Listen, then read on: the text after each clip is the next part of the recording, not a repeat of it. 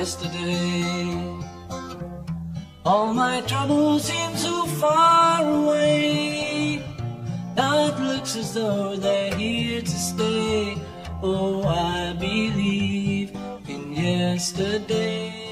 各位听众，大家好，欢迎回到深海有鱼，我是本期的主持人郑民。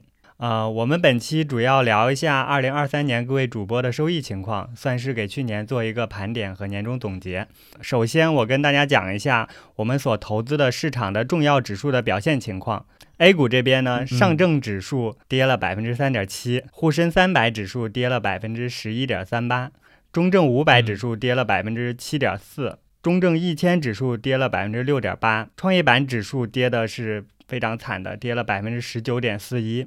偏股混合型基金指数跌了百分之十三点五二。呃，A 股这边介绍完了，我们讲一下港股那边的情况。恒生指数跌了百分之十三点八二，恒生国企指数跌了百分之十三点九七，恒生科技跌了百分之八点八三，恒生医疗跌了百分之二十四点五二。呃，港股这边可以说比 A 股这边更惨一些，主要指数都大幅大跌。全球。嗯，从行业来看的话，恒生科技还是比恒生医疗强很多很多，因为前面都跌过了。对，它的价格已经对它不是去年一年跌的，但是恒生医疗的话，前年也在去去年跌了更多。嗯嗯，这是振兴的重仓行业。看好医疗的同事们，哎，辛苦了。哎，没事儿，长期投资嘛，医疗哦，你这个一年两年是十年的事情，给自己的身体，然后注重，嗯，就是。你这个自我安慰实在也太老套了。啊，你要不持有一个股票十年，你要不就不要持有它一分钟，是吧？巴菲特不也是买了什么疫情期间买了旅游股，然后立马割肉，航空股什么的。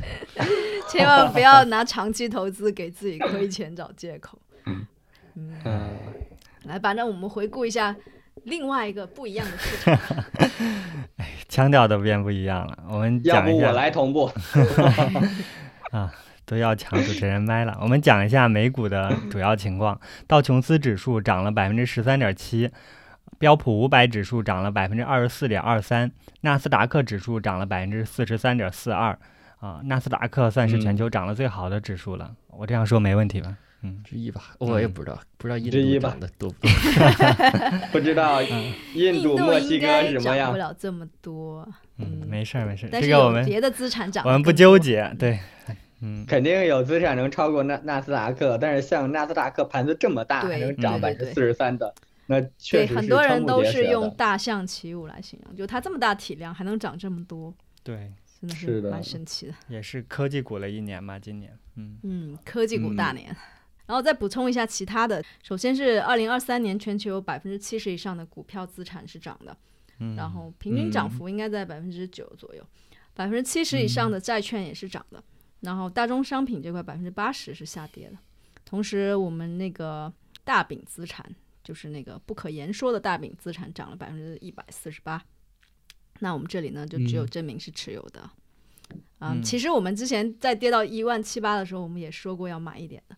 但最后最后都没有采取行动，所以你看想法是多么的不值钱啊！哎，其实我也后来也没加过仓，就是我只在低点买了一次，然后后来我一直觉得哇，这也太贵了，太贵了，我都不敢动的。嗯，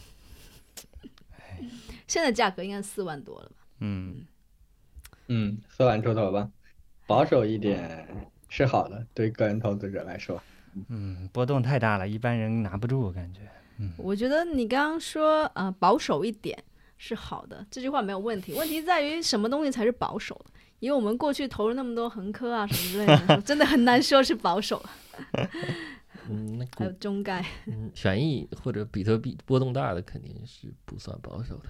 嗯，像刚才凯撒说的，全球的股票资产的平均收益在百分之九左右。其实我今年我们盘点一下我们收益的时候，发现我们每个人的收益都没有超过百分之九。可以说，啊，我们也主要是被我们的本地投资偏好所拖累了吧。那么我们接着聊一下下面的话题啊，各位主播讲一下自己去年收益情况。我这边先开个头，二十三年全年的收益接近百分之四左右。上两个月基本没有什么操作，我特意看了一下录播课以来这三年的收益情况。首先呢，二一年的话是赚了百分之十三，二二年是跌了百分之三十，二三年是赚了百分之四，然后这三年算在一起的话是目前还是跌了百分之十八。由此可见，一次大的回撤对收益的侵蚀是非常严重的。呃，我即使今后再涨百分之二十五，才能回到录播课那时候的起跑线上，啊，这是一个啊，对我目前来看可望不可及的数字。很难讲，如果你的 all in 很难讲的话，投资 那个也拿不住的是达克就行了。首先，像刚才说的那个资产，它的波动率如果要拿很重的仓位，其实是很难拿住的，所以很难设身处地的想会赚那么多钱吧。对，只要我们自己的资金还比较少，证明证明那个勇气还是可嘉的，他都敢回顾三年的收益，反正我是不敢的，少算一点是少算一点。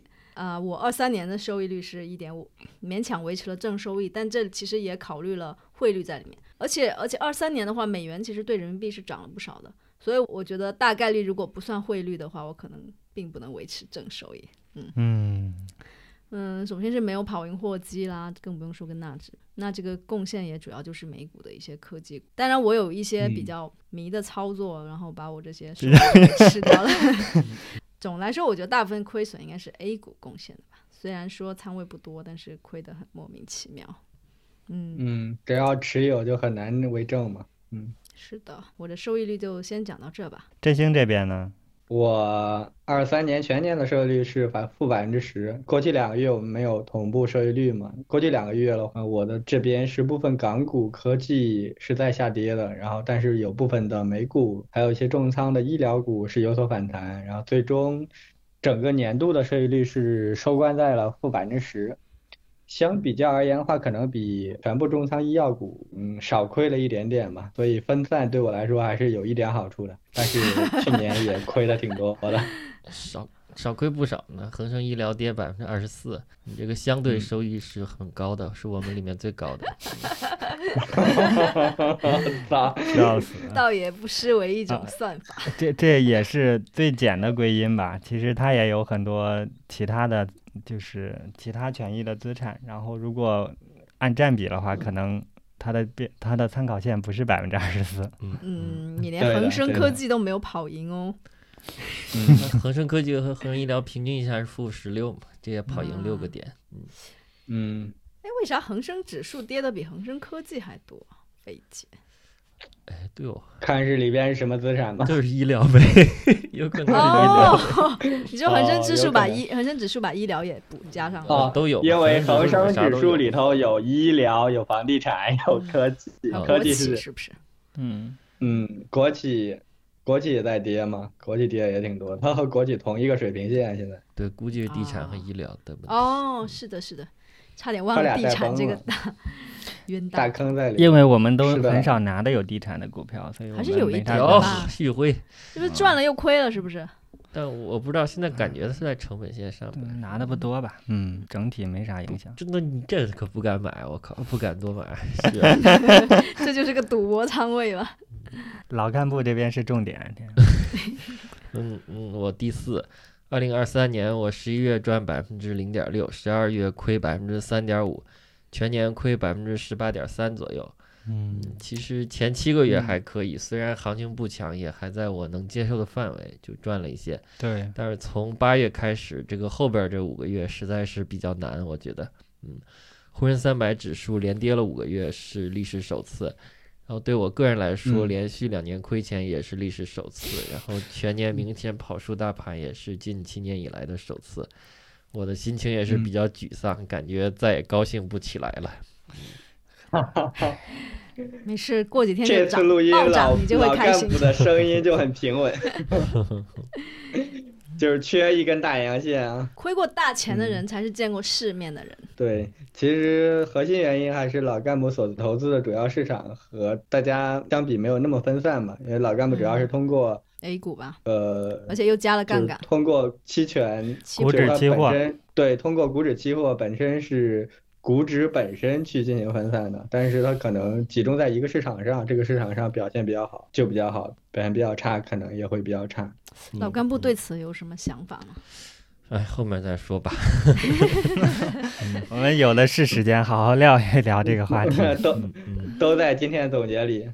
哦，好，那我各位主播的收益情况已经介绍完了，不知道跟各位听众比是好是坏呢？我觉得大部分听众应该都比我们表现好。怎么可能？他们如果都投了美 A 股的话，我估计大概其实半斤八两吧，有可能。如果大家是 A 股这边的主要投资他们的者风险资产应该没我们多，就是估计有嗯债啊什么，那应该好点。啊，我们现在进入下一个话题。我们本期主要聊一下大家二零二三年的年终总结。后边的话题我们主要分为三趴，先聊一下二三年大家最成功的投资，再聊一下大家最失败的投资，最后呢，带着沉重的心情聊一下二零二四年的规划啊、看看有什么调整需要给大家说的。首先，我这边先开个头，我先聊一下二三年最成功的投资。我这边的基本情况是，二三年在 A 股增加了百分之十五的仓位，主要投在了一些相对来说比较稳定的基金投顾组合里。我自己观察下来，去年他们的跌幅大概在百分之二左右，还是跑赢大盘不少的。那很稳健啊。对，但是二三年 A 股的行情是非常惨的，所以呃，我只能说我现在是把我的弹药暂时放进去了，然后至于他们今后是好是坏，大家谁也说不准。非要说二三年最成功的投资的话，我只能上一下价值，说其实我二三年感觉最好的做的最好的一件事情是投资自己。我在最近一个季度嗯的读书的时间变多了，每天可能会坚持两个小时左右啊、除了读书本身获取知识以外的话，呃，我非常喜欢读书的时候让自己的思路。就是信马由缰的，不停的串起来，可能真的像最近比较流行那句话，就是呃有点极限吧，就是把不同的一些观点，然后通过串联，然后能想通一些很多的事情。而且我平时可能也会由着自己会想一些工作上、生活上的事情，也会在读书的时候给自己很多佐证，对自己的帮助还是挺大的。希望二四年的时候能够坚持下去。那老干部你这边呢？啊，我主持人已经被抢了，天！对我来说，二零二三年最成功的投资是商品期货，就是我有一个小的哎，你商品期货要不要给大家先科普一下？又是一种新的赔钱方案，大家慎重听。就是对，这其实就是投资一些商品，只不过这些商品是以期货的形式存在，也是有不同的到期的月份，对，嗯然后价格可以涨可以跌，然后可以做多可以做空吧。我有一个小的期货账户是搞商品期货，大概收益一倍左右，最大回收翻倍了百分之十左右。这百分之一百哎，嗯，对，没用没用，波动也小回撤很小，嗯，所以你你是根据回撤会迅速做操作是吧？就是说回撤很小的时候，你就会很谨慎的操作，因为它本身波动会比较大亏就割呗，对，这个你投资有多久了？今年几个月？就全全年都全年都在做做吧，对。哦，都没带我们发财啊，真的是。他自己都拿不准，怎么敢你亏钱的啊花样还少吗？然后这个收益也不是赌一把赌大小赌出来的，而是进行嗯了多个品种多次的投资，比如四五月份纯碱、玻璃等等期货暴跌，然后某个著名的女性私募基金经理回撤，我那个时候是做空的。后来七月开始纯碱玻璃又大涨，我是做多的。然后碳酸锂也是，上市那天是每吨二十四万元，后来一路跌到八万多。我参与了二十四万跌到十七万的行情，是做空的，然后就一直没动，然后在最低点八万多附近抄了底，然后当时一度有连续三个那所以你你主要的收益是通过这一次做多和做空实现的吗？还有别的，就是没没没全说 啊，别的也有是吧？也都那你刚类似吧。对才也提的，对，提到了和某个私募的基金经理，其实是你俩是对手盘呗。你做多做空的时间刚好是他做多的，然后他后面大涨，然后你刚好又从做空变成了做多，是吧？对，其实巧合。然后我记得他在那个时间节点是割肉了的。其实是巧合吧，那也许空头就是做了一个局，专门去狙杀他，也有可能吧，这个都不好说。哦，这倒是嗯对的，对的，嗯嗯，碳酸锂一共也就交易了这两次，一次是最高点嗯做空，一次是最低点做多，大概就就是这样，但是中间也有一些是做错的，但是割肉也比较嗯积极，所以没有什么大的影响。我只想说，要是我所有的钱都是这样就好了。你这精准的抄底又精准的逃底，这种事情怎么实现？能教一下吗？这有也有对，这个还是我们最关心的。也有人给我投资建议嘛，但他也是一半儿对一半儿错的那种，反正我就就听着先搞一搞，但是反正浮亏了就直接剁了嘛，就是不像股指一样有信仰。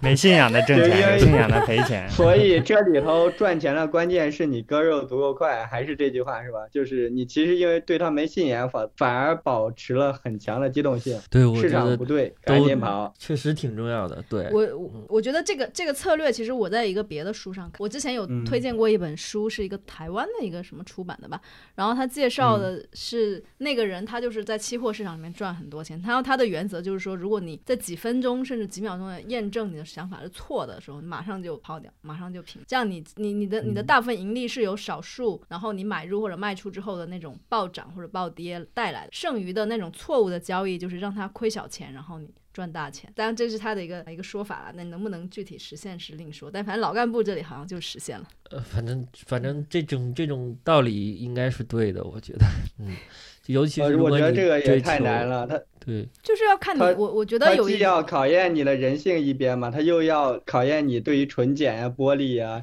和碳酸锂啊这些资产的这了解程度是两个。思路吧。你短线就可能看技术，就看价格和和交易量，你是不去看基本面的。可能长啊，期的话不需要去。了解，不需要了解这个玻璃最近一个什么样的情况，主要还是从技术面去做一个判断。老干部，你这边的经验是什么样的呢？反正就是感觉感觉都可以有吧。比如说判断方向可以用基本面，或者一个大致空间可以用基本面，然后具体的买卖点这技术面也应该嗯挺重要的。然后风控也很重要嘛，资金管理，比如说。浮亏了，嗯积极一点割肉，然后浮赢了就嗯不要太着急止盈。哦，这完全是 反人性的，是这样的，就是股市里面大家都很倾向于说赚一点，然后赶紧卖掉，落袋为安，然后亏的话就安慰自己价值投资，等回本，然后就一直拿着，越亏越多。反正如果目标是绝对收益的话，我觉得这么做是对的，因为起码最起码回撤是可控的。嗯，包括最近不是网上有个帖子，他们做空那个集运欧线，然后爆仓了嘛？就是集运欧线因为红海集运欧线是什么呀？就是约等于是一个去欧洲的一个运费的这么一个期货，然后现在不是红海那边啊有一些袭击嘛，所以运费暴涨，然后他们做空就爆仓了，而且一个涨停板百分之二十，这个涨起来可猛了。嗯，凯撒这边呢？嗯，我这边最成功的投资就是低位抄底了特斯拉，然后一直拿着。这个其实之前也说了好多遍，就也比较枯燥。我没有任何交易，就是单纯的买入然后拿着。那最高的时候收益率到百分之一百，现在回撤了一些，只剩下六十多。这不就是价值投资吗？对，但我觉得可能也不是什么股票都能价值投，就刚好特斯拉很适合。那还有，当然我的苹果也还比较适合。但是如果我的苹果，我我指的是我买入两个比资产苹果 因为我的美股的主要的盈利也是大概这两个带来的，相对来说比较嗯，对这两个算是嗯价值投资，因为我的苹果也持有两年多了，嗯，分红都拿了不少了，所以站在正确的方向持有最重要的资产。嗯，是的。另外另外一个比较成就感的事情就是给公户也投了一些特斯拉，还有一些标普五百。那我自己的标普五百嗯收益率是百分之十一左右，嗯，相当好。嗯，对，所以这个，但是公户的收益率是多少，我是没怎么太关注的，因为这个，嗯所以这个事情就是充分体现了在投资上这种集体决策的低效和不靠谱。总来说，相对于整个科技股的走势来说，我这个收益率也是很普通，嗯因嗯，为这一年整个美股啊的，对，超级百分之四十三嘛。嗯，超级科技巨头这七个公司，英伟达、苹果、微软、谷歌、FB，还有特斯拉和亚马逊，这个组合在前十一个月涨幅超过了百分之七十。嗯，如果加上十二月的话，应该是超过的，因为十二月也是一个涨的，但是我没有去额外再去统计了。然后呢，嗯最主要的原因有几个啊。第一，当然就是 ChatGPT 带来的这种大模型的火爆，相当于就是创造了一个 iPhone 时刻吧。嗯，这个是啊、英伟达的这个老黄说的。就 iPhone 时刻，iPhone 的创造其实给其他的行业和产业创造了一个很可以快速发展的一个空间。那其实 ChatGPT 也是这样，，对，给了我们工作机会嘛。当然也会带来一些失业啊。刚开始是工作机会，未来几年不一定。嗯，不，我这得看我们能怎么去用好 AI，到底我们会不会被它替代？在座各位都有可能。嗯，总之就是从老业，干部可能性最低。嗯有可能。是越是手艺活越不容易被替代，越是脑力越容易被替代。嗯，哦，这样，呃，就从目前业界的发展来看，它还是有很大的想象空间。不过它的这个股价当然也是已经涨得很高了。然后第二是这个美国的财政政策，虽然我们都知道，就是美联储它一直在加息，但是美国政府它在这个财政上是一个扩张的政策，因为它要支持制造业回流嘛。另外一点就是它的居民也在减税，就它的纳税的一个点在上升。就是总之来说，就是居民他保留了更多的一个购买力，所以整个二三年，哦这个没太懂，是说美国那边在就是减税上也有一些操作，所以居民这边需要交纳的税更少了，是吗？对对对，也跟通胀有关，嗯。然后据我所所知，不只是美国这样，就是日本，我在日本的一个朋友，他他们直接哦。给他发钱了，政府因为通胀的关系嘛，会有一嗯。些补贴，就这一年直接给嗯。他们发了十万日币，反正转换来大概就是五千人民币吧，就哦不分对象，所有人都发。嗯，羡慕，就是生活基本开销就是对，因为物价物价上涨嘛，所以他要保障大家的一个生活活体感对，就嗯生活保障、算是一种保障。对所以大家有这个有这个有这个购买力之后，你不就可以去消费嘛？所以也能支嗯撑到你这个嗯消费。所以呢，整个二三嗯年美国的经济增长还是很强劲的。当然，也正是因为这种经济强劲啊，就业市场也很火爆，这也就是岗位嗯很多哈、的意思。然后这个降息的预期也迟迟没有能落地，然后这个联邦基准利率又涨到了五点二五，最高可能到五点四还是多少？那导致了这个美债价格的下跌。那美债价格下跌，也就是收益率上升，这个之间的关系呢，我们在上一期播客也提到了，也专门分析了一嗯期，所以大家如果感兴趣，也可以去听一下。就特别对一些债券它这里面的价格涨跌的一些影响因素，有一个比较嗯全面的一个讲。那我自己反正做空了美债收益率的这个期货，就是亏钱了。嗯唉，因为所以你 因为做空美债收益率意味着你其实是看好降息能够更快来临，对对对对对对，哎，很很很准准嗯确，就是这样。因为我觉得应该二三年，嗯其实很多人都在预期二三年也该降了吧，结果嗯它这个加息嗯的时间、维持高息的时间好像超出大家预期了，所以我从年初开始做空，然后就看它一一路亏钱，一路亏钱啊，直到前阵子就是涨到百分之五之后，这个美债的最大的空头它平仓了之后，这个收益率才开始下走。这个你一直没嗯有清仓吗？有啊，中间清了一段，但是反正也，哦，但是已经亏了。后来又加上了，后来最近嗯又、最近开始加上，因为终于它下跌了，我又继续嗯开始做空。嗯明白，嗯，另外呢，我自己的期货账户其实长期交易纳指吧，纳指算是一个我交易时间最长的一个东西，因为上一年二二年也是，二二年我是因为做空纳指，然后反正我听你各种期交易纳指，我已经不知道方向了。反正我听的是一 一头雾水。这个刚才还说最近又在做 做空纳指是吗？嗯，做空纳指是我一月以来的事情。嗯嗯对对对，刚好是做嗯，做对，这的是一个方向是对的。呃，首先对因为那个回顾一下这一年吧，就是一一月到三月，就去去年的一月、三月都是基本上反指嗯嘛，大概在一万一千多点的时候，就先开始做多，然后亏钱，然后感觉那就做空吧，做空，然后它又开始嗯上涨，所以就是上半年又经历过这种账户账户的腰斩，包括美债那边也一起亏，所以就这种比腰斩还要更严重一点，所以也很沮丧。但是好在呢，这两个月又回来了。羡慕。就基本上这一波就是美嗯纳指从底部上涨这一波我是在场的，嗯，啊，所以你去年一年的投资主线可能是纳指的做空和做多，真正帮你赚钱的的可能是静躺在账户里头的特斯拉和苹果，可以这样理解吗？嗯 不要说的那么残酷，我天！就是我觉得这是这是一场怎么说呢？嗯，总的来说，它期货不也是赚钱的吗？去年，嗯，其实就嗯，如果严格来说要除了按照美债收益率吧，严格来说还是略亏一些，哦，对，你看它基准线百分之因为因为四十三，因为这里面神，那不能跟一直做多持有比，对，我觉得就是因为操因为年那个差别年年初的时候实在是操作亏的太多了，后面就是在努力回本的过程中，这嗯两个月只能说回到一个比较舒比较让我觉得舒适的一个状态。那你觉得这个纳指做多做空，或者说纳指它的这个期货的交易嗯最关键的是什么呢？就像刚才老干部也形容了一些，就是商品的一个期货的交易。我觉得我基本上就是看美国的几个经济数据吧。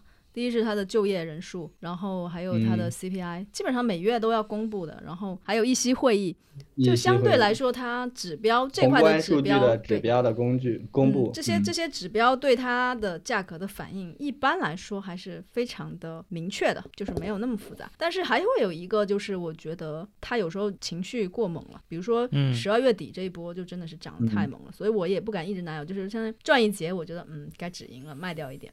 发现还在涨，嗯，然后我又赶紧买回来，然后它还在涨，涨完之后我觉得其实也差不多了，该掉头了。对它可怕的地方就是不止三根大阳线，天天大阳线就整得大 家这一波从底部上来，其实就很短的时间内，天天涨，天天涨，而且是蛮惊人的。所以我到了一月前，其实就已经开始逐渐的想要做空，但是前面没有成功，但到一月之后就比较成功。嗯，所以这个就、嗯啊没事，这还很短嘛，是是很短，但是我觉得就是两边都能够赚钱的感觉，就是特别爽。没有啊，但你你个人觉得你的像过山车一样，好像两边赚钱，但我整体听上来好像你也没赚钱，还没有长期持有赚钱。那不能这么对，你要持有一一点那只，不是，我觉得我这里面的收益是被那个、那这个被那个美债那个东西给它拖累了一些的，不然的话，那它这个纳指长期的这个交易的话，嗯。你觉得看重的是什么呢？就是你你说的这些数据，可能一个月就公布一两一两个或者三四个，那这个我觉得还是要实时对一些盯盘吗经，嗯、我会经常盯的，但是不是说一直看着它，看一直看着，因为它首先嗯它交易时间很长啊，你白天也白天它也会有交易，晚上也有交易，它流动性又非常好夜盘。不是夜嗯。盘，期货它就是二十三小时交二十四小时，不是二十三小时交易，哎，二二十十三小时啊，应该是我忘了，但是接近接近全天交易吧，嗯。明白。所以，而且它嗯的流动性对于这个这个期货来说，它流动性也是非常好的，不是那种说，呃，就不是说特定时间段它就没什么成交的这种，所以它价格还是比嗯较 OK 的。那我觉得除了刚刚说的这些数据，另外就是对一个我觉得对降息还有加息相关因素的一些关注吧，嗯，就我觉得嗯还是可以判断出来一个远期的方向，但其实短期的判断就很玄学了。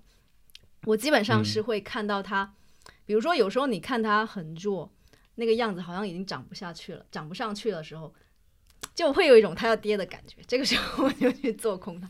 所以这个你要说，所以你已经有了一些基本盘感技术面的某些，就有一点有一点技粗糙的术，判断对，标准可以可以大概这么说。就是如果它比如说那某嗯天一直涨，呃不、前面一直涨，涨到某一天的时候，你发现它涨涨好像涨不上去了，那我感觉它这个时候大概率就是要掉头。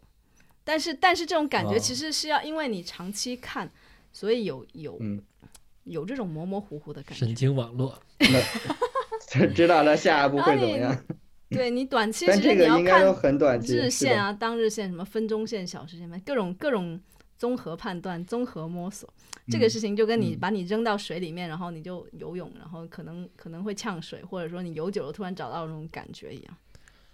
我觉得盘哦感其实就是所谓自己给自己训练了一个神经网络嘛，其实就是一回事。对，因为人其实比神经网络，呃，只是纪律性差，但是人的那个能嗯机动性会智能更好的。程度，嗯，嗯。对，嗯嗯。刚刚说到就是盯盘的这个事情，期货的话，嗯、其实我一般来说不喜欢盯盘，但是看指数还是一个性价比很高的事情，因为它长期表现肯定比个股要好预测一些。嗯，然后我另外还有一个赚钱的标的是一个石油的公司，二三年其实巴菲特一直在持续买入一些石油公司，然后最后这个个股也有百分之十七的收益率。另外我还有两个呃美港股券商的股票也都涨了一波，然后贡献了一些零零碎碎的收益。前面我说到 A 股的亏损，但其实还有一笔赚的，就是我美股账户买的 A 五零期货，就是用美元买的 A 五零，然后一月份嗯赚到钱，然后就清仓了。哦，你说二三年年初一月份赚到钱就对对清仓了对对对哇哦，然后就如果后面不是说，因为如果不是多一多了一笔人民币想要投机一下的话，那我二三年的 A 股嗯还是一个比较成功的投资。嗯哎，这就怪那笔人民币了。哎，总要一个怪的。好了，那振兴聊一下呢？我这边也简单总结一下我去年最成功的投资吧。啊，角度可能不太一样啊，因为去年的角度就不太一样，你知道吗？我怎么感觉你这个像是失败的投资呢？你这个讲稿，你去年不就是成功的投资讲的是失败的投资吗？我记得你啊还是吗？价值观帮我们扭曲了一下对，我知道，我记得，嗯，你就不能讲讲你赚钱的投资？你又故技重施了吗？感觉像，好的，我先讲完，然后大家再看这个算属于失败还是算成成功吧。因为去年其实还是在一个跌宕起伏的过程中嘛，我能，我持有资产大部分变化不是特别大，嗯然后呃，但是对我影响比较大的还是港股医疗这边的变化，确实是更大一些吧。在尤其是去年，我主要持有两只个股，一只个股遇到了一次。呃，在二月份吧，遇到一次比较大的回撤，它在二月份当月下跌了百分之三十六点五吧。然后另外一只个股也在八月份遇到一次回撤，它在八月份单月下跌了百分之三十四点五。其实这两个个股在不同的时间都遇到特别大的一个回撤，但是他们的回撤原因又各不相同吧。这可能是港股医疗在过去一年或者过去两年的一个缩影，所以他们整体的回撤才会那么大。像第一支的话，主要是因为它和它欧美的一个合作渠道，就帮它在欧美铺货的一个合作方的合作合同被解除了，所以这意味着它外部的一个拓展渠道就突然丧失了，就对它的整个的估值产生了一个很大影响吧，直接就腰斩嘛，在估值这个层面上。然后第二只股票是在八月份的话，突然有一个不算很有名的做空公司发布了一份做空的报告，然后质疑这个公司的财务造假。其实主要是质疑它和各个医院，呃，有一些虚造的销售数据，然后导致它的财务是有问题的，就是很它本身可能就是面临很严重的现金流问题。哎，所以这个这个情况属实吗？呃，当然大家都很关心啊，现在也没有人能判断这个情况属不属实，但这个管理层迅速进行了一波的回购。你管理层回购的话，其实意味着就是我自己账面上现金还足够多嘛，所以我有自信能够把钱这个时候拿来去把股票重新拖上去。哦，所以嗯它在过去的几个月，呃，就没有持续下跌了，反而反弹向上了。嗯。嗯我所我所说的，嗯，对我所说自己的就是投资的话，是其实这两次下跌都还是挺大的，然后至少对于如果我是刚进入这个股市的话，我是会立即就投降或者怎么样，但是在这两次过程中，我都没有轻易卖出我持有两只就港股医疗的股票吧。然后第一个原因其实是自己在那个时间节点也观望观望了挺久的，因为和欧美的渠道的合作暂停，意味着它的公司的变化还是挺大的。但是我也花了很很多的时间去研究它公司具体的核心的药物在这个细分领域的情况，研究下来还是发现它还是颇具竞争力的，算是从它的药物的效果去比较的话，它在同类药物中算是特别有竞争力的，排名 top 一或者 top 二的一个水平。嗯但是当然，可能国内大家并不一定是看这个药的具体效果，还是看这个药的铺货渠道去决定的。这个我们后面后面再讲。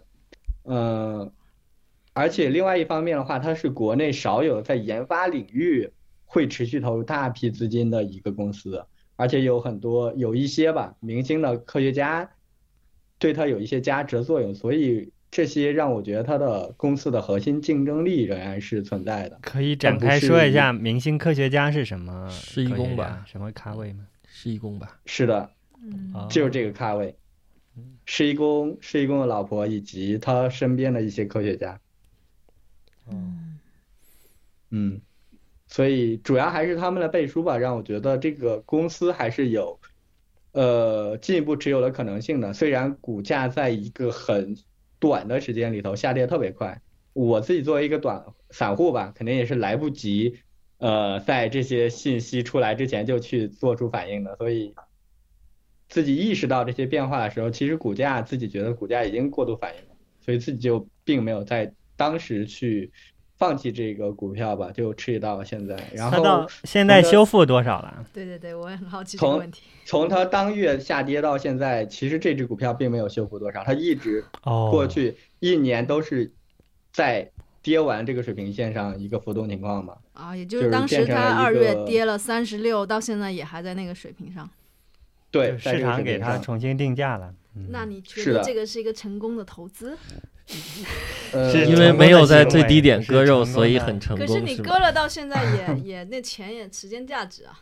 嗯，是有一定的时如果间价值割了但是我放在比这纳指大饼大饼 或者是你买一个货币基金都有个百分之五的收益哦。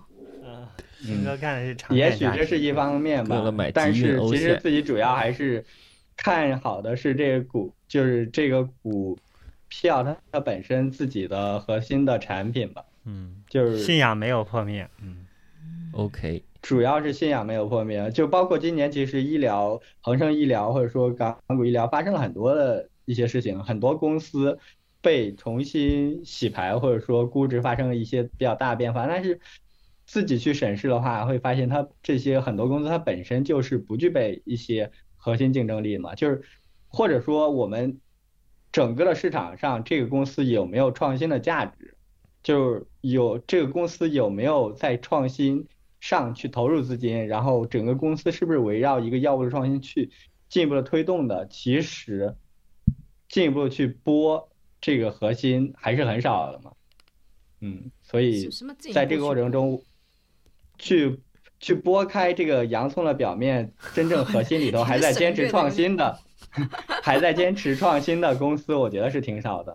然后，嗯，一定程度上我对他的信仰还没有破灭吧，主要是因为这个，所以自己持有到现在。你这简直那第二是一级市场的投资。思路肯定是对的。嗯，它可能确实需要时间吧，包括其实因为医药的反腐嘛，因为这个事情可能影响力也会比较大，就是大家过去肯定很多医院是根据给你的回扣了多少，取决于你要不要用这个药，但是这个药的具体的效果，这个可能产生了百分之二十的效果，或者说产生了百分之十的效果，对这医院来说远没有对方给你的回扣多，但是一旦变成了医医院根据药效去决定，从市场上市场上具体拿某个药，那你这个市场上的药效在 top 一或者 top 二领域的药品的竞争力就远超过那些嗯，就是大家就是平均水平这些药。我想知道这是你的推测，还是你有跟现实中的这种医生医院去沟通过？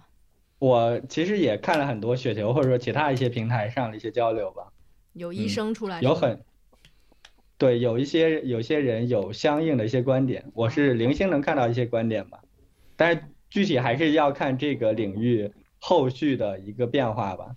嗯，如果之前的情况死灰复燃，那可能这种只是我们的一个美好的幻想。新哥在医疗这方面还有要补充的吗？第二只下跌的话，它其实主要是做空嘛，它在一个下跌之后，其实自己进行了一个很少量的一个加仓，这个其实是建立在自己自己前两年肠胃有些问题，也去医院做一些检查嘛，当时其实是能看到这个公司的产品是在销售的，嗯。嗯，呃，确确确实实的，对，确确实实的是能够察觉到它在一些细分领域是做的不错的，而且这个公司的，就是它不是在一个检测产品上，而是在一条主线的检测产品上持续的去投入，然后发展出来了两三款都有市场竞力竞竞争力的一些产品，然后这些信息吧，让我觉得还是有可能性的，所以在那个时候进行一些加仓。到后来，在医药行业的监管风暴的双层打击下吧，在那个时候进行了一些加仓，然后持有到现在的话，其实整个股票是有所反弹的，嗯，但是没有完全收复所有的下跌了一个跌幅吧。然后基本上比较接近下跌前的，它就是可能就是上下浮动的一个水平了。你这嗯投资这两只港股，你到底成功在哪里啊？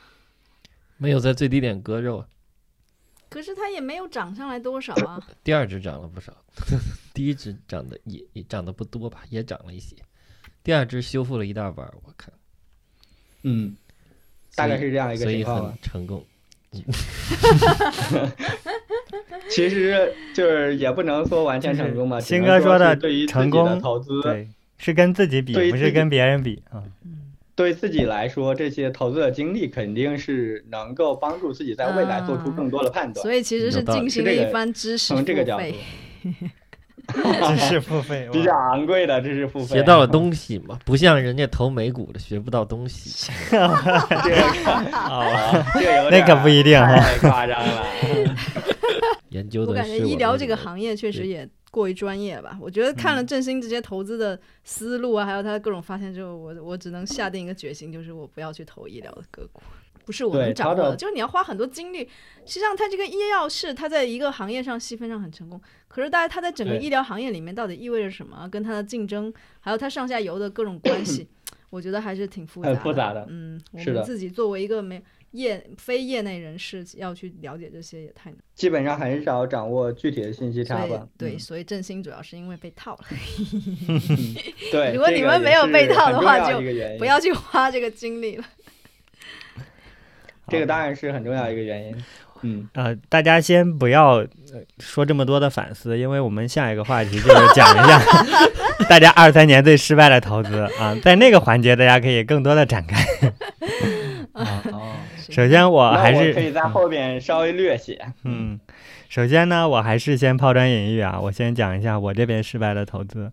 嗯，二三年其实呃，如果大家一直在听我们的节目，会发现我其实没有什么交易，除了刚才提到的那些嗯 A 股的呃就是投顾型产品做了一些加仓以外，但是因为没什么交易，所以其实反而我这边有很多失败的情况嘛。我有一些美股的仓位，在美股这么好的行情下，反而在手里跌掉了百分之八十以上。啊、这里特别要聊的一只股票，就是要讲的美股的 All Boss 这家公司，可以说是我今年哎最失败的一次投资。问一下那个凯撒和老干部，他们了解这个产品吗？第一次听说，我知道，嗯而且嗯我有朋友也穿这个，我也知道这牌子挺火的。是，哦，那证明有有购买他的产品吗。呃我没有购买，但我身边很多人购买。对。好，振兴应该是他。们的用户。对，首先呢，呃，先介绍一下这家公司，可能对于一些听众来说，这个品牌比较陌生。它成立于二零一四年，还是一些比较嗯新的企业，专注于设计和制造环保的鞋和服装。然后 All Boss 的话，它是以 ESG 嗯啊，对对，可以的。它最初是以它的羊毛运动鞋而闻名的。它有一款可能是灰色或者说白色的一个呃全，就是它整个鞋面都是覆盖用这个材质覆盖在鞋面上的，然后整个设计非常的特别。呃，有人说它很很丑是吧？很很丑，也有人说它很漂亮，这个是智者见智，仁者见仁的。呃，但是我之前嗯给郑明推荐的时候，郑明给我理由就是太丑了，所以对。然后它就是一直以舒适性啊、轻便呀、环保，就是这些理念为著称吧，然后作为他们主打的一个方向。然后之所以说这是一次失败的投资，是因为我选择和持有这只股票，是因为听说了身边的亲友啊、同事呀对这家的产品嗯。非常的喜欢，大家穿过之后都赞不绝口，并且一直在夸他们非常的轻便，然后这个鞋型又非常的独特，呃，有人说这是一种新的时尚，对，已经夸到了这种程度。当然，我个人啊，包包括我有做设计的朋友和家属，觉得他还是挺丑的。嗯，但是身边买过的同学都不停地在复购他的产品，我有的同事已经买了三双了，还要再买。就从这个嗯产品的角度来看，它确实受到了一些它的用户的非常的钟爱吧。忠粉，嗯，对。对然后这可能就是我觉得我失败的点，就是我听到了，呃，用户对它的喜欢，然后但是我并没有了解到它公司的经营情况和它现在实际的情况，就买了他们的产品，呃，就不是买了他们产品，就买了买他们的股票，然后盲目入手了。哎嗯，我很好奇的是，嗯你自己对对它也没有特别偏爱，也没有买它产品，为什么？呃，可能就就是他们上市之后，可能就是他们上市之后，这个应该是啊我几年前的投资风格。对，上市之后有一个刺激嗯吧，然后又觉得哇，身边好嗯多人都在用，然后就买一把试一试吧。然后当时的成本价是二十二刀，然后因为我这两年也没有怎么打理，它已经现在在一刀的啊边缘徘徊了，可能如果比中概还厉害。对，跌到了百分之九十以上。太夸张对你仔这个细看它回本已经没有没有多大希望了。嗯，这个我很好奇啊，嗯，就是因为它属于一个运动或者说一个服装类的产品，但是你身边的其他人应该也给你安利过其他的，例如哈，我应该也给你安利过很多次，啊并且你也成了他的用户的 Lululemon，嗯或者就是你身边应该也有很多运动人士，他们会穿昂跑鞋。就这两个产品的产品传播力明显要比就是这个可能是我选股的一个。强很多。对，这个可能是我选股的一个错误的倾向，就是偏向新股吧。就是如果不是因为这个原因，可能我当时也不会入这个坑。然后又因为我后来的倾向，我基本上就是长期持有，又不怎么打理，也没有加仓，也没有提前割肉，就导致了它到了这样的一个局面。这个持有的过程中，我我其实听到的一些不好的信号，当它还没有跌成这个成分的的时候，然后因为我经常会听到身边的同事说，他有渠道能买到打鞋款、打折款。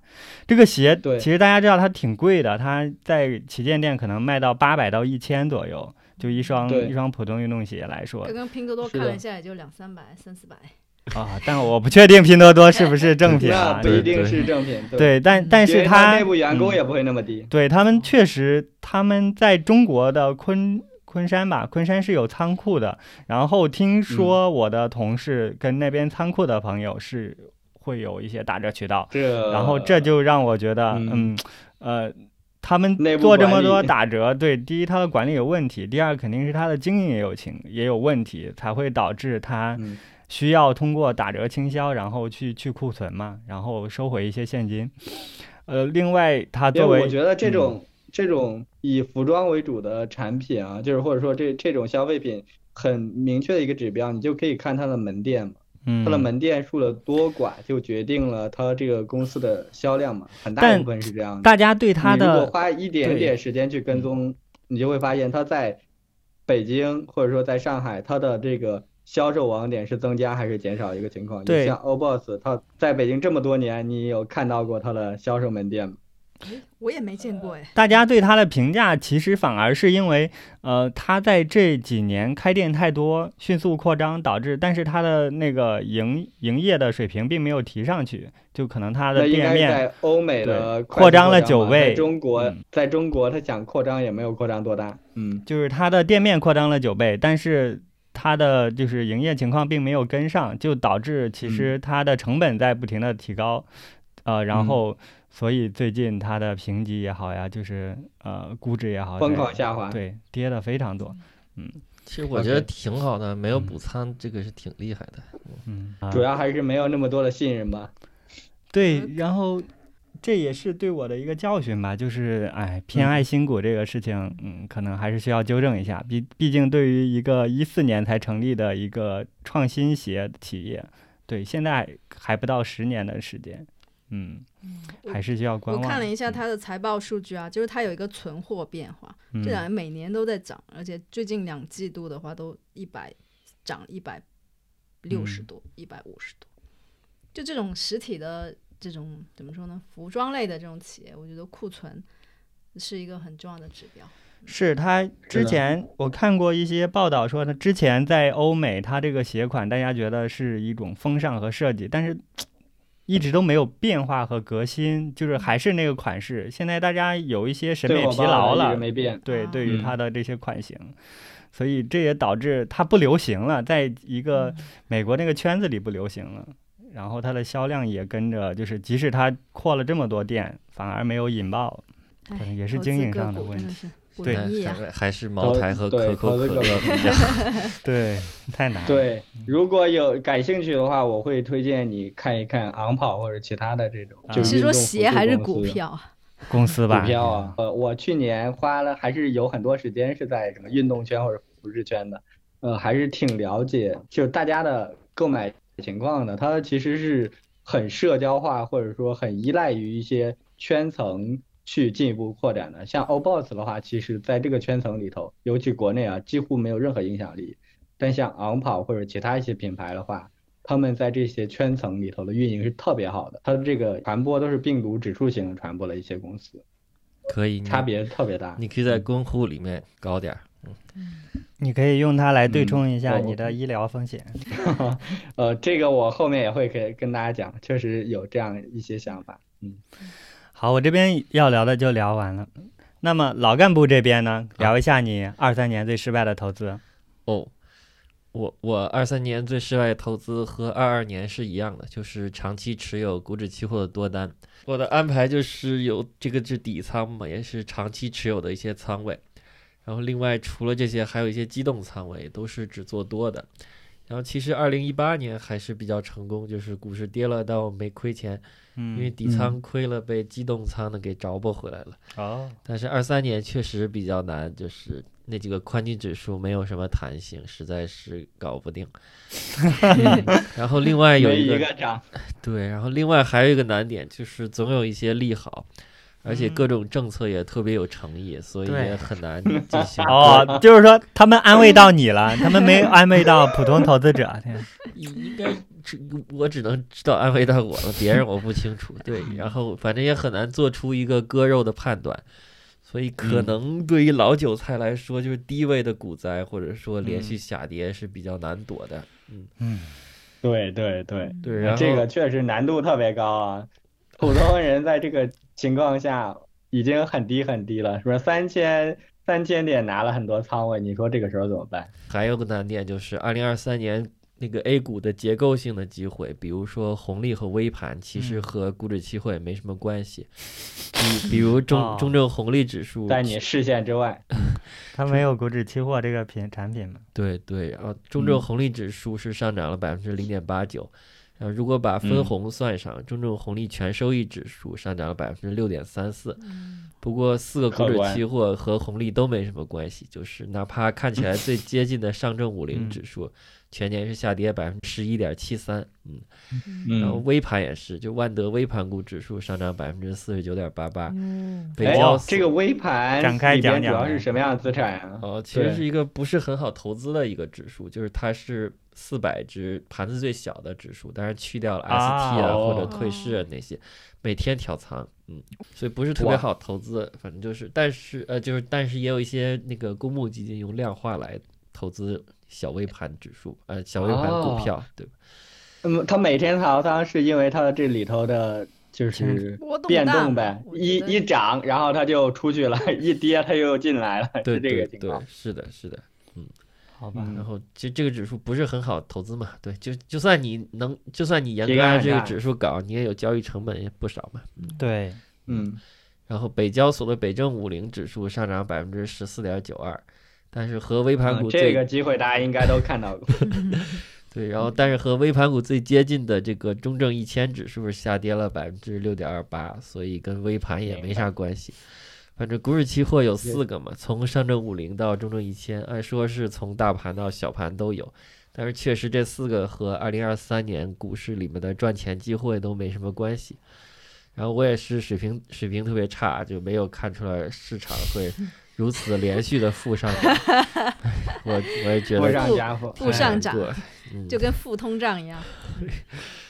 然后我几个月前也割了上证五零的多单，也割了一些科创五零的看跌期权的空单，看跌期权空单也约等于是另一种多单嘛，多单。对，嗯不然的话就更惨了。嗯所以你现在主要在看的还是科创五零这个跌的最多的反弹机会吗？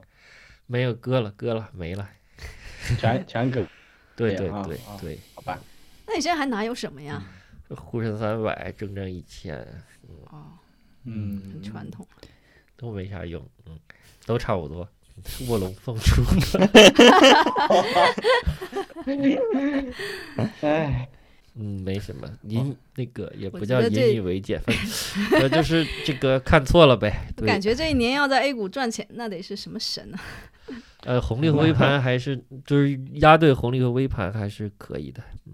还是你有机会的。多少人压对啊？我觉得年底很多人在讨论北证五零，还是有机会的。北证五零队也挺逗的，去年的那个投 A 股的公募基金冠军就是华夏那个北交所的那个基金嘛，涨了百分之四五十。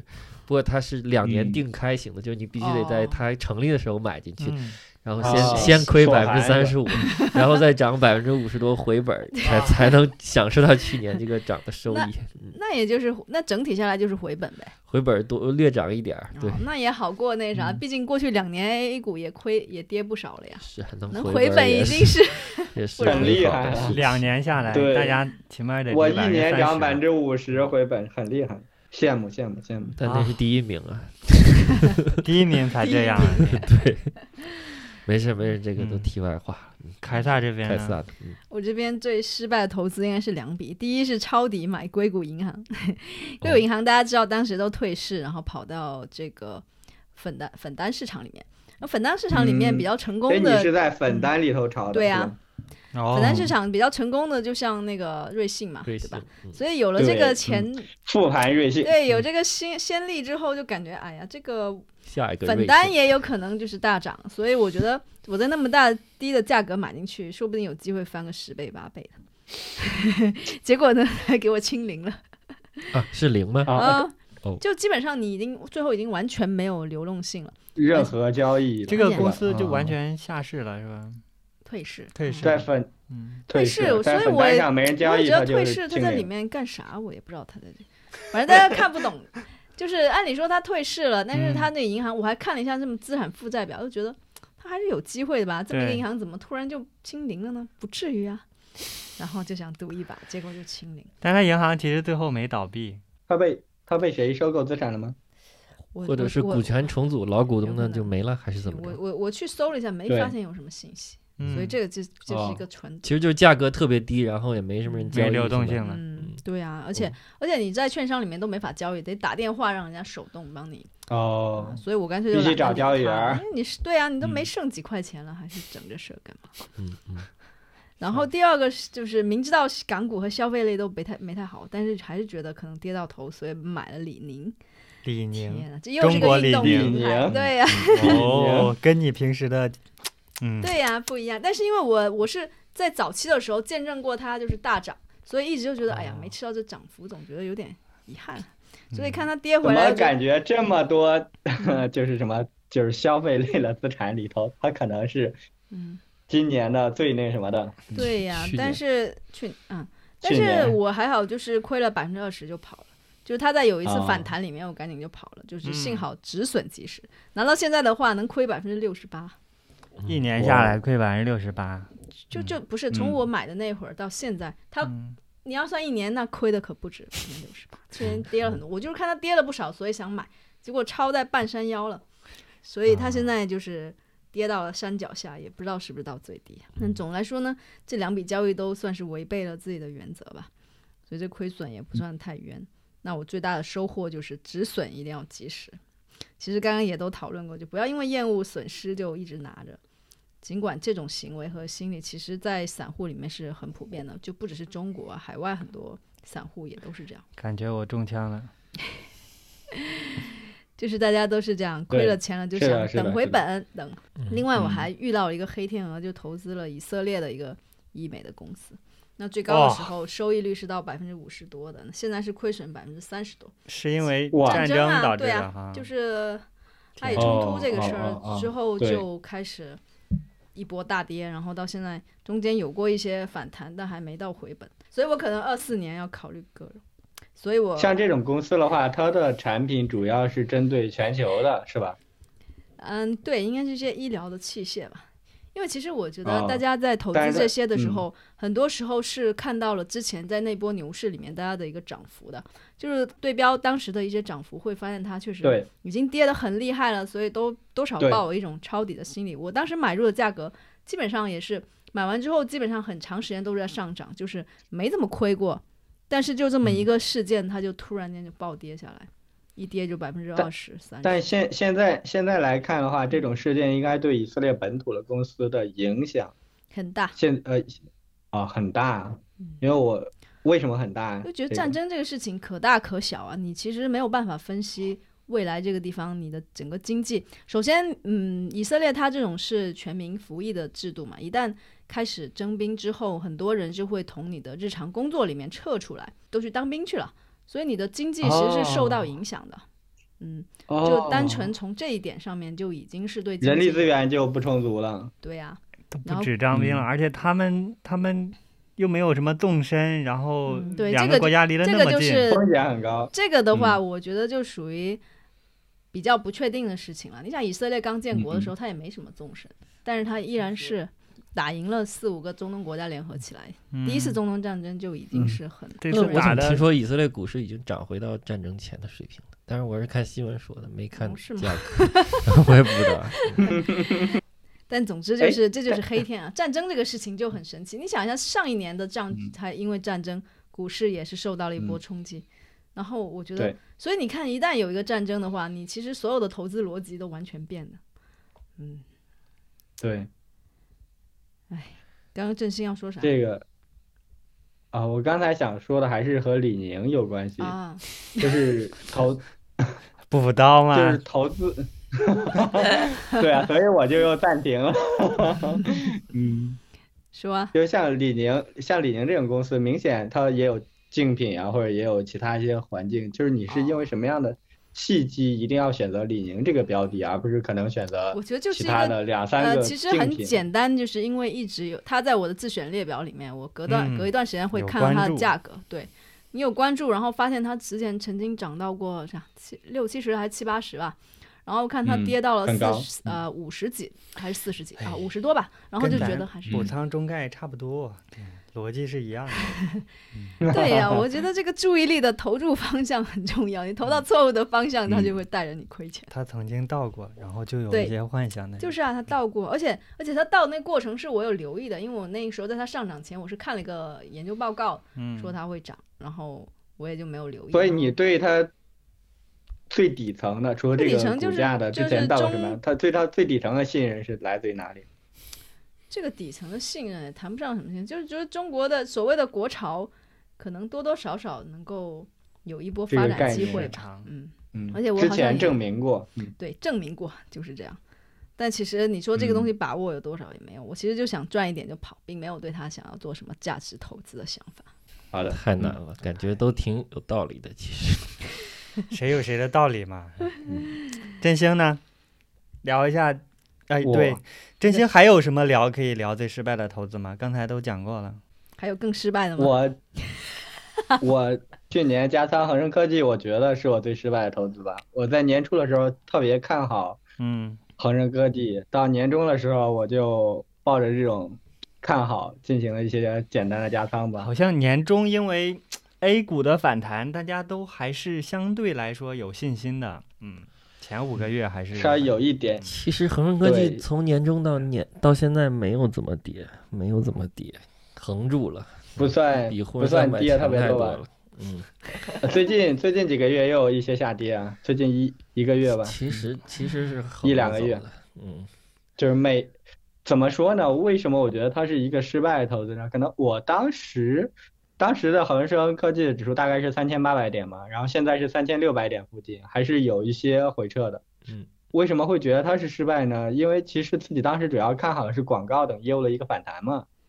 呃，这个看好的过程中，其实忽视了一个很重要元元素，是恒生科技这个行业指数里头，它的重头在阿里巴巴上或者在京东这些处于下行趋势的股票上，已经占比很高很高了，嗯，你说电商的它就受到拉低了。嗯，对，它的电商的那个之前的位置受到了很大一个挑战，拼多多嘛，他们的存在在一个就是互相竞争的市场，就让二者的本身占比很高，可能三四十一个阶一个一个三十多吧一个状态，就一下子拉低了整个恒生科技的可能性了。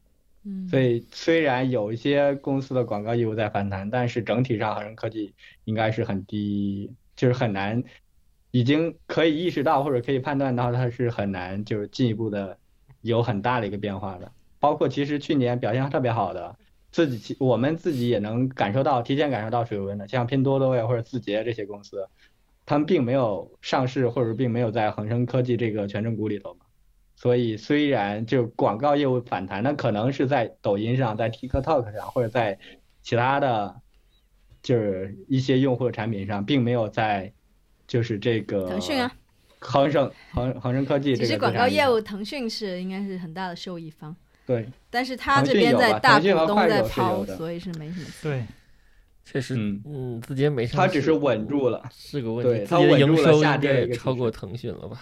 嗯超过了，这个还是挺明确的一个信息。而且与此同时呢，其实二三年整个的消费品市场并没有预想中的那么大的反弹吧，所以和就是年初的时候的想法还是有一个比较大的偏差。身边很多人在购买消费品的这个投资或者决策上都发生了比较大比较大的偏移吧，大家都现在比较谨慎在花钱上。所以对应的互联网广告的市场上行空间也并没有被打开多少，体现在恒生科技上呢就更有限了吧？嗯嗯嗯，所以总结下来是，其实自己还是过度偏信了投资指数就一定会降低风险，所所以当时去加仓了恒生科技这样一个资产，但是在二三年这个行情下，对于单只的科技股会怎么样的判断，甚至要比整体的就是指数还是要清晰一些的。就指数它可以避免比较大的回撤和风险，但是在比较低的位置选择反弹的话，其实你能更清楚的看到里边某一个一两只单只的情况嘛，很容易排除一些错误答案。嗯，你你能选出来理想和拼多多，嗯是的，这个其实身边人都能感受到。还真的是，就是有一本书叫《投资有规律》，它提到说，在整个市场嗯流动性比较差的时候，这个时候比较嗯合适的策略就是精选个股。嗯，因为它的资金是比较少的嘛，所以大家少量的资金只会选个别比较确定性的个股，而不是说整个行业或者整个市场，或者说某个大类资产。就它需要每一个越大的一个圈子的整体上涨，它越需要的资金量越多。所以在这种行情下，其实是个股会更容易一些。看看老干部，其实也能理解。嗯，嗯嗯，嗯，那我要选个股，没准跌的更多。当然，当然应该是没有 杠杆，倒是。嗯，嗯，是的，好，好的，那大家聊的都差不多了，嗯、嗯就是好的也讲过了，坏的也讲过了，我们下面就聊一下大家对二零二四年的规划吧。嗯，首先我还是先几个起个头哈。其实我最近看了有两本投资有关的书，然后他们都提到了同一篇文章，就叫做《失败者的游戏》，是一九七五年查尔斯·爱丽丝写的。他在文章里用网球举了一个例子，呃，我非常喜欢，因为这两年我一直在坚持打网球嘛，呃，我就借用一下他的这个例子。他说，这个用网球来说，专业的网球选手是靠进攻赢得比赛的，业余的选手是靠防守赢得比赛的。啊、大家设身处地的想，其实也可能感受到，像我就是作为一个业余的选手嘛，我们平时打比赛就是谁失误的少，谁最后能赢，而不是谁进攻的多谁能赢。因为对于业余选手来说，进攻反而意味着他会有更多的失误，嗯嗯，对他的训练并没有到达一定的门槛嘛。然后嗯他把这个比喻叫做输家的游戏，就是看谁输的最少，谁反而能获胜。然后他以此来类推，他举例说，投资其实跟网球一样，也是一个输家的游戏，在游戏中取胜的往往是靠犯更少的错误，反而取得了卓越的长期回报，而输家之所以亏损，是因为他们一直在犯相同的错误，没有人能够避免犯新的错误，但是一些伟大的投资者，他们可以避免去犯重复的错误，重。这样的对，这样就反而能够让他们在比较长期的投资中脱颖而出。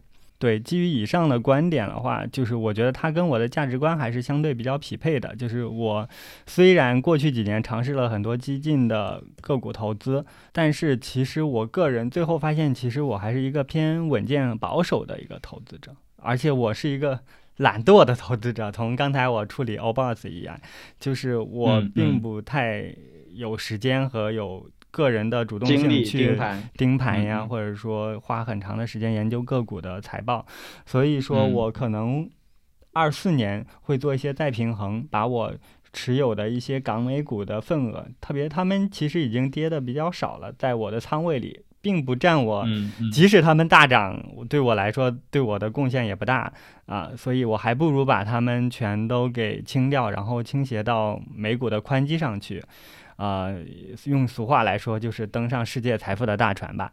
呃对，另外一方面是，其实我也受最近读的那个约翰伯格的书的影响，那本书叫做《呃共同基金常识》，我在后边的推荐环节可能会展开聊一聊。呃，就是他其实会讲自己在这个投宽基的一些观点呀，一些宽基的业绩表现呀，就是一些展开的描述。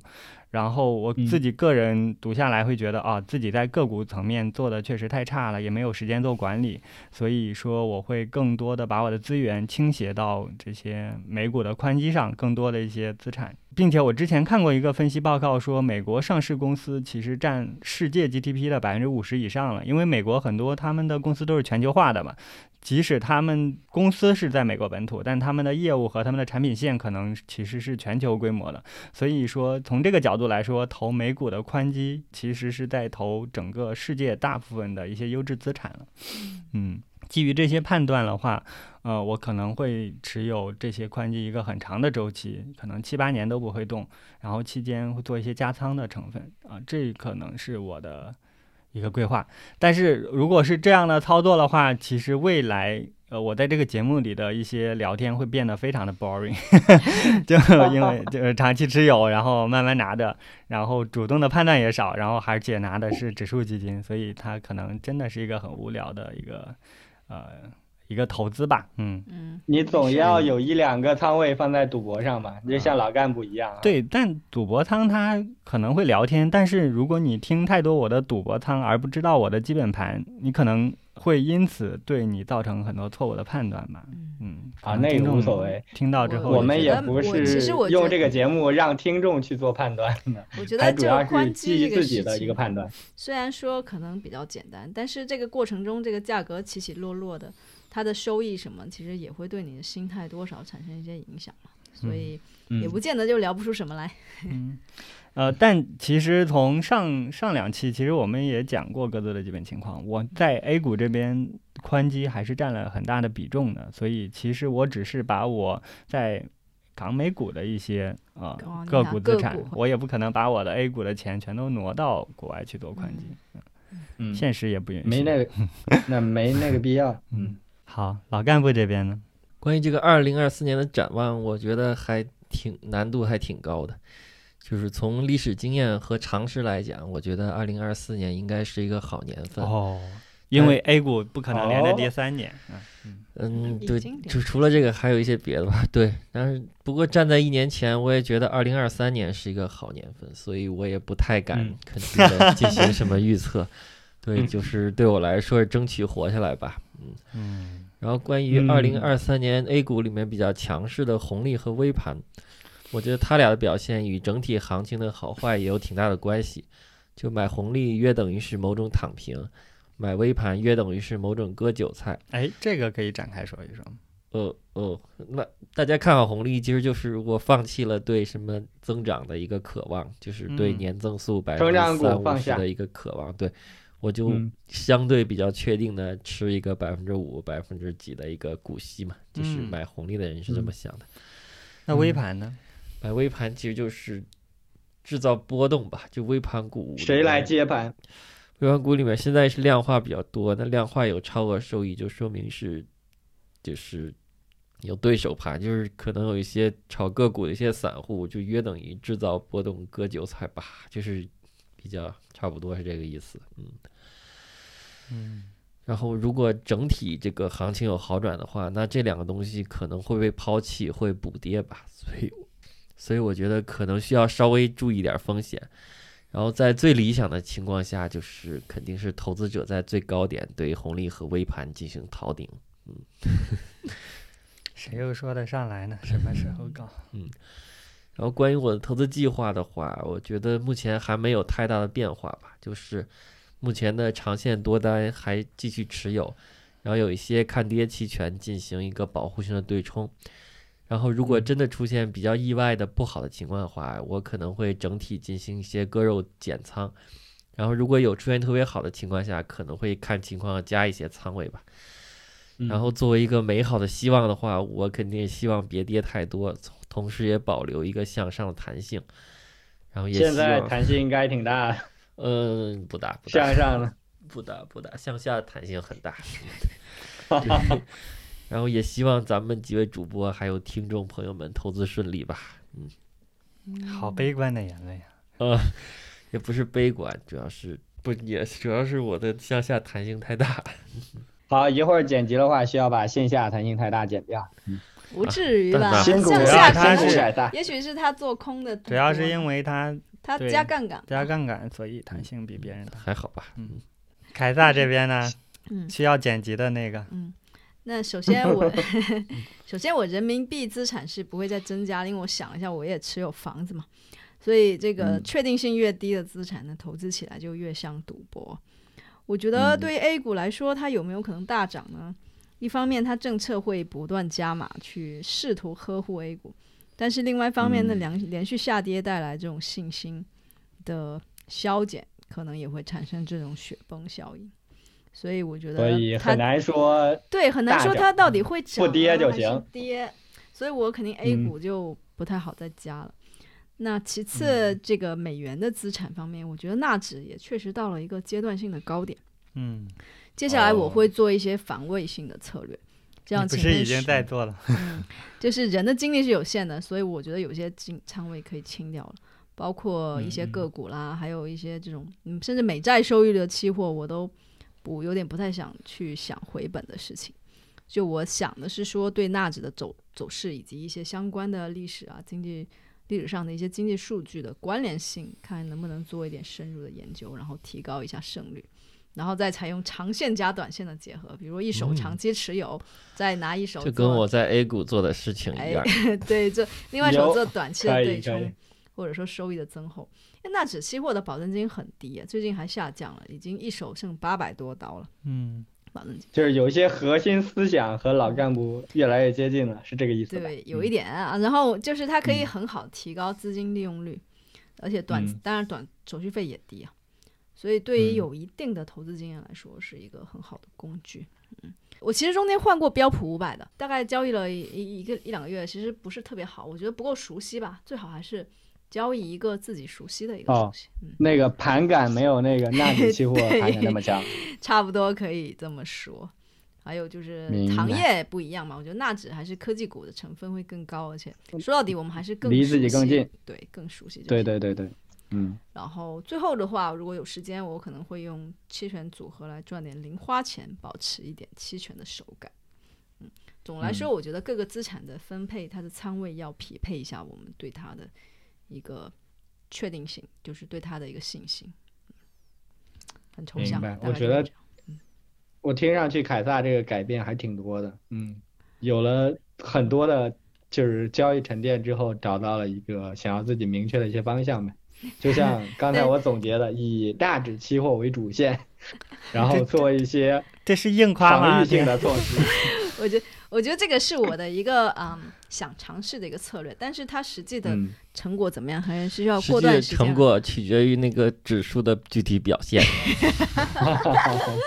我觉得后嗯面、反正我们每个月也都是要复盘的嘛，就就大家就可以看看这个策略到底能不能在我手上获得成功。好，嗯，我们可以明年年底再看一看。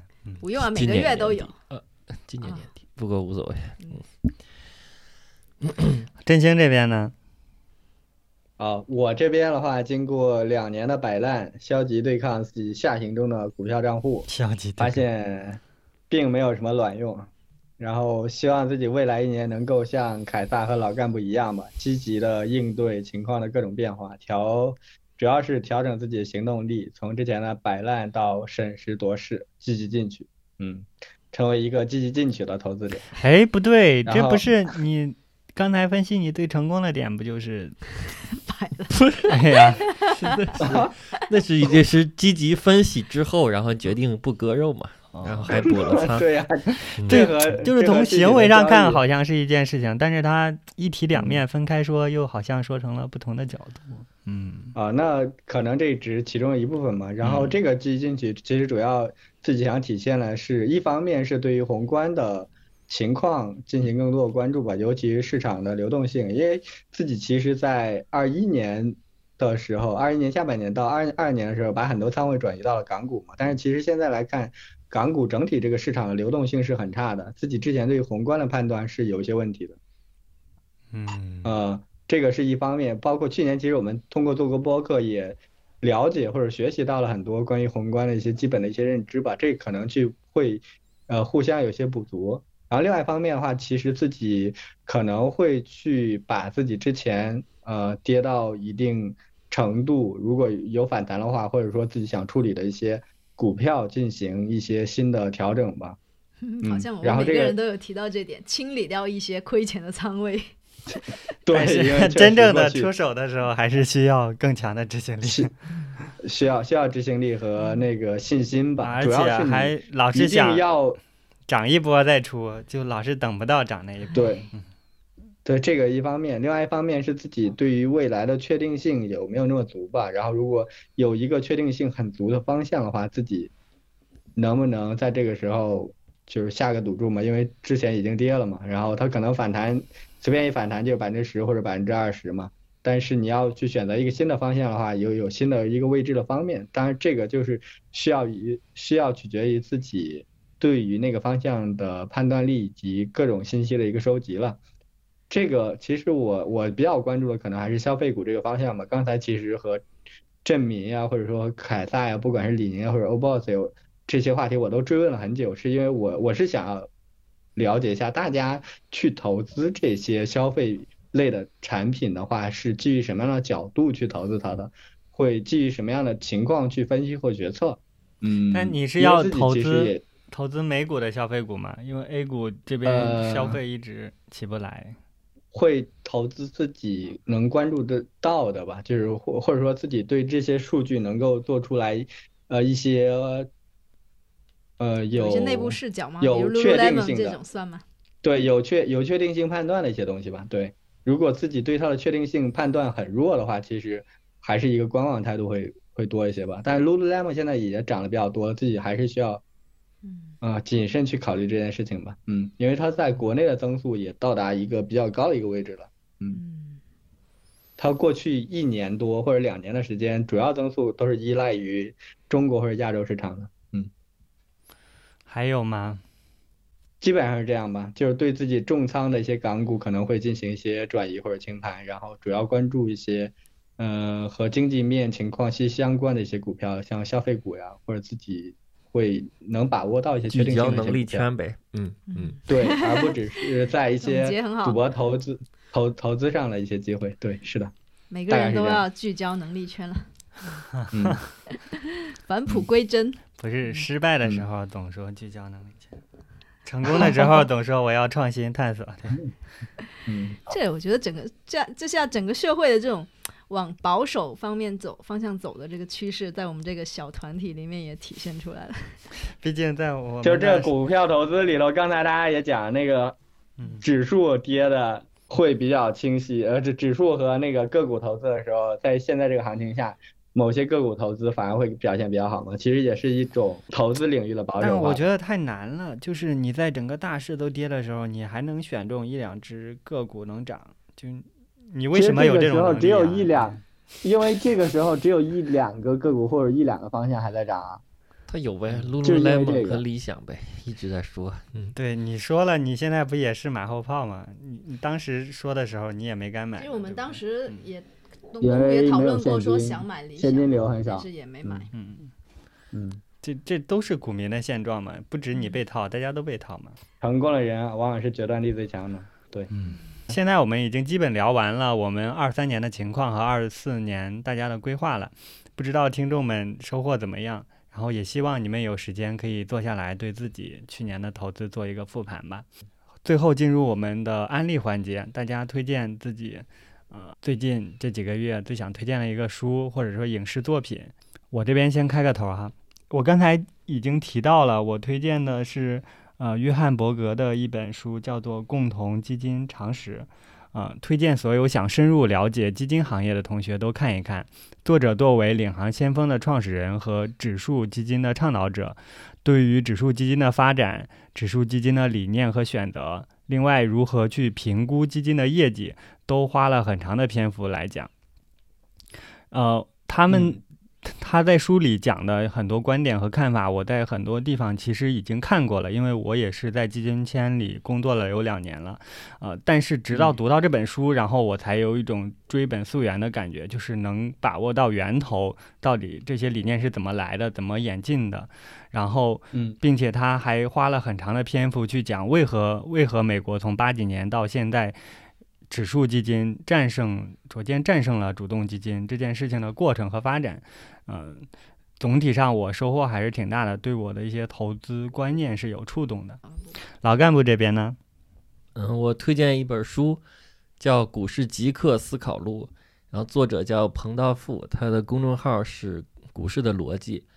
然后这本书其实是好几年前的书了，就主要讲的是龙头股战法，我觉得比较什么叫精彩。龙头股战法战法，就是每个市场都会有领涨的股嘛，不管嗯是 A 股、港股、嗯美股什么的，都会有领涨的嗯股，这叫龙头股。嗯然后这本书就在讲那个就是如何在龙头股身上赚钱。哦，嗯，然后如果功力比较深的话，就是只赚钱不回撤嘛。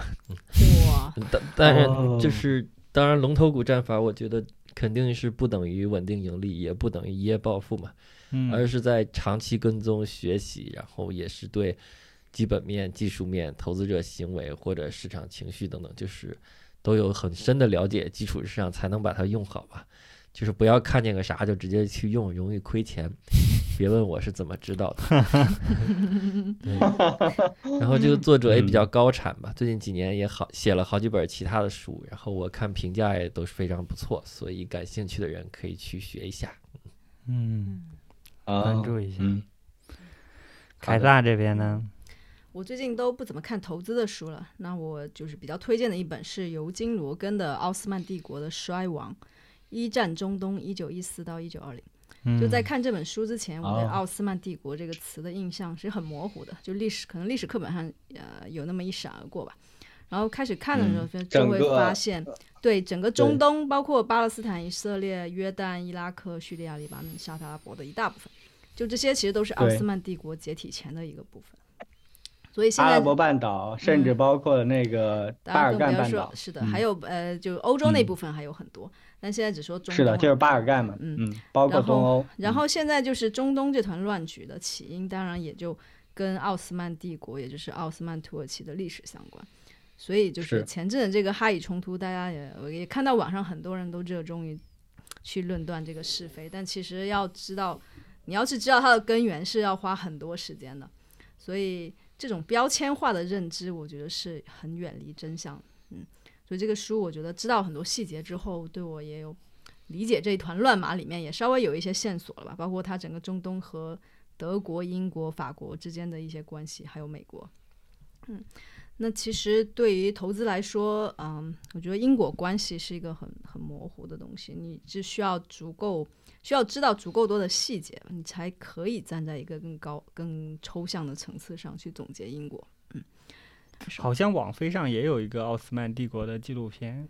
啊、这个相关的很多啦，包嗯括那个油管上也有很多相关的东西。对，那是大帝国。但是嗯对这个不太一样，就是因为一战史，我们很多都是从欧洲的角度来看，这块很多。但是你如果从奥斯曼帝国的角度、阿拉伯人的角度，还有土耳其人的角度，会又会很不一样。这个是随着某一些这种史料被解密或者说被释放出来，才会有一个新的书。振兴这边呢？哎，我推荐一个大家可能都听过，或者说很多人都正在看的电视剧吧啊。我一这样一说，大家都知道，我推荐是《繁花》，因为确实特别好看嘛。当天晚上就第一集放出来之后，我就一直追到了现在，包括今天可能一会儿也会去看这个电视剧，因为王导他的那个视觉享受确实一如既往嘛，做的特别好，尤其是里边的故事和我们投资也是相关的。虽然里边我我感受更深的是各种投机的故事吧，故事主线里头展现的是上个世纪九十年代的上海吧，主要围绕着上海的外贸以及当时的就是上证交易所的，就是上交所的就是股市交易展开的。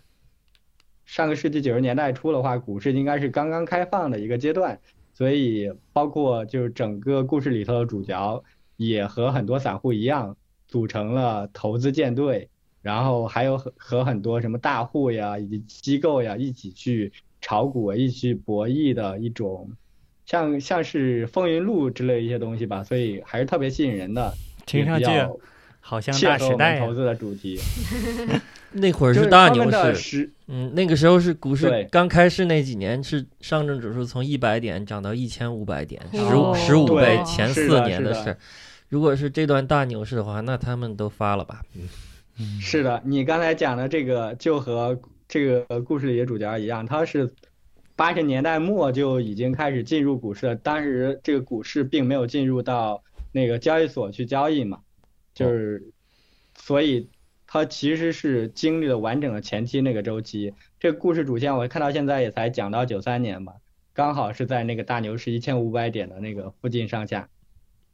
所以他们可能就是当时从个几十万的水平，现在已经变成了几千万的一个富豪了，是这样一个比较悬空的故事吧，但是又特别有意思。既需要历史的机遇，又需要个人的奋斗。对，是的，因为他提前他的老师或者说他的一些背景已经提前的进入到这个市场，所以在那个阶段的话，他也充分利用了那段上升期历史机遇吧。嗯，那我们今天的节目就到这里，谢谢大家的收听，我是郑民，我是凯撒。我是老干部，我是振兴，拜拜拜拜拜。拜